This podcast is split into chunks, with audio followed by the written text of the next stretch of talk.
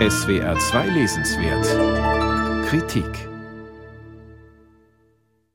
Die westliche Zivilisation war die erste Hochkultur, die die Sklaverei abgeschafft hat.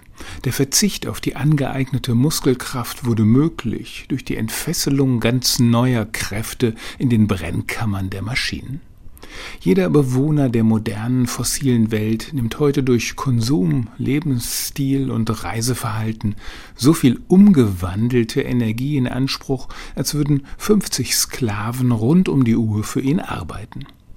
Der Energieexperte Václav Smil hat viele solcher verblüffenden Zahlen parat. Er zeigt, wie die Welt wirklich funktioniert und warum wir nicht in wenigen Jahren aus der komplexen fossilen Zivilisation aussteigen können. Stichwort Landwirtschaft. Vor 200 Jahren waren noch 80 Prozent der Amerikaner in ihr beschäftigt. Dank hocheffizienter Produktionsweisen auf der Grundlage von Erdöl und Gas genügt heute ein Prozent, um die ganze Nation zu ernähren und die Mehrheit für andere Aufgaben freizustellen. Nur mit Ammoniak, Stickstoff, gelingt es, sieben Milliarden Menschen zu versorgen. Insbesondere die Reiserträge Indiens und Chinas wären ohne Mineraldünger nicht zu erzielen. Ammoniak bezeichnet Smil als eine der vier Säulen der fossilen Zivilisation. Die drei anderen sind Stahl, Zement und die Kunststoffe. Sie alle sind in der Herstellung enorm energieintensiv.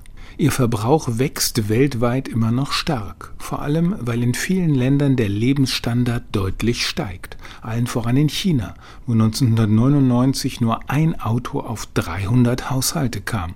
Inzwischen sind es mehr als 120. Die vier fossilen Säulen werden bisweilen für obsolet erklärt. Sie haben nicht den futuristischen Charme der künstlichen Intelligenz. Allerdings bleiben sie noch lange unverzichtbar. Der Welthandel basiert auf Stahlcontainern und Schiffsdiesel. Selbst das Symbol der Energiewende, das Windrad, ist ein Agglomerat aus Zement, Stahl und nur schwer recycelbaren Spezialkunststoffen, herbeigeschafft auf Diesel-Schwertransportern, errichtet mit gewaltigen Stahlkränen und mit Schmieröl am Laufen gehalten. Ein fossiles Monument. Václav Smil verharmlost den Klimawandel nicht, auch wenn er zu bedenken gibt, dass ohne den durch Kohlendioxid verursachten Treibhauseffekt die Erde von einem permanenten Eispanzer umgeben wäre. Aber bei aller Notwendigkeit, sich gegen die Folgen der Erderwärmung zu wappnen, wendet er sich gegen unrealistische Dekarbonisierungsutopien. Die Klimadebatte drohe ins Hysterische abzudriften. Smil hält nicht viel von der Kipppunkte-Apokalyptik. Vor allem kritisiert Smil den technischen Machbarkeitswahn, der von exponentiellen Veränderungskapazitäten träumt. Selbst oder erst recht, wenn alle Autos und alle Heizungen auf Strom umgestellt wären, müsste Deutschland, auf dessen Energiewende Smil wiederholt eingeht, zur Grundsicherung umso mehr fossile Kraftwerke in Betrieb halten. Der fossile Anteil am Primärenergieverbrauch ließ sich in den letzten 20 Jahren lediglich von 84 auf 78 Prozent reduzieren. In den USA liegt er derzeit bei 80, in China bei 85 Prozent, wobei sich die absolute Menge des Verbrauchs durch Chinas rapide ökonomische Entwicklung vervielfacht hat.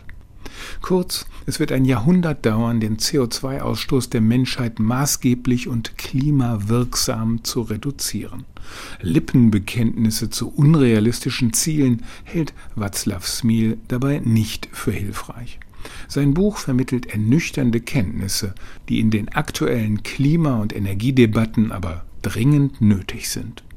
Václav Smil, wie die Welt wirklich funktioniert, die fossilen Grundlagen unserer Zivilisation und die Zukunft der Menschheit.